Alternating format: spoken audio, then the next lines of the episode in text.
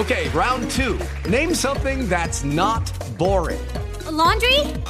Ooh, a book club. Computer solitaire, huh? Ah, oh, sorry, we were looking for Chumba Casino.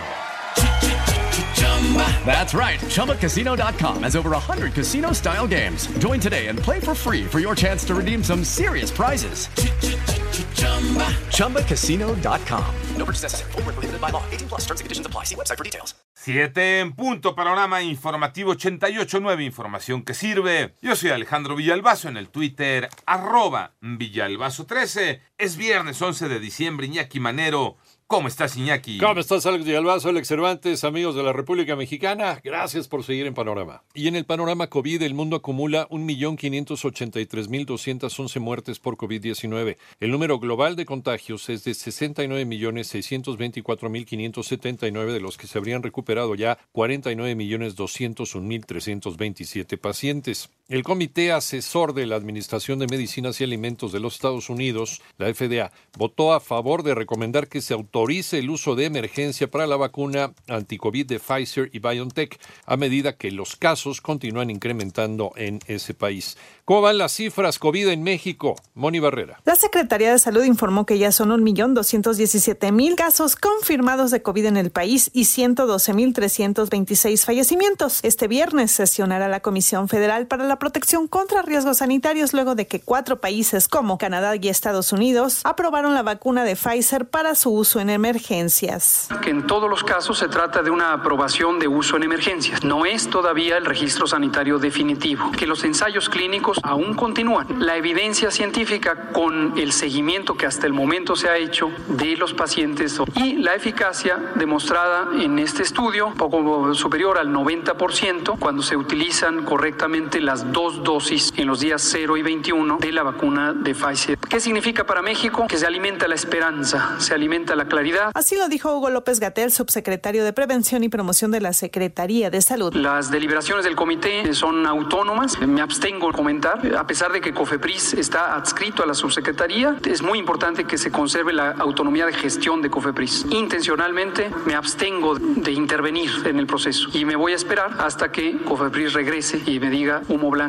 hay ya un dictamen, pero es intencional. En 889 Noticias, Mónica Barrera. En el panorama nacional, la Cámara de Diputados aprobó reformas a la Ley General de los Derechos de las Niñas, Niños y Adolescentes para prohibir el castigo corporal y humillante como método correctivo a menores. Y por otro lado, la Confederación Patronal de la República Mexicana eligió como nuevo dirigente de la cúpula empresarial a José Medina Mora para el periodo 2021-2022, por lo que Gustavo de Hoyos Walter dejará de ser el líder de este grupo antes de que termine 2020. Y de acuerdo con el reporte del operativo peregrino Quédate en casa 2020, el primer día del cierre de la Basílica de Guadalupe, con el fin de evitar aglomeraciones y contagios por COVID-19, al menos 310 fieles llegaron a las inmediaciones del recinto católico, pero se encontraron con vallas metálicas que les impidieron el paso. Las eh, aseguradoras prevén un golpe de 900 millones de dólares debido a la pandemia. María Inés Camacho. Debido a que los casos del COVID-19 siguen evolucionando, sobre todo en la Ciudad de México, Estado de México, Nuevo León y Jalisco, empresas aseguradoras estiman que el costo de la pandemia alcanzará los 900 millones de dólares al cierre del año. De acuerdo con Recaredo Arias, director general de la Asociación Mexicana de Instituciones de Seguros, explicó que en el escenario más negativo, la pandemia se posicionaría apenas 51 millones de dólares por debajo del costo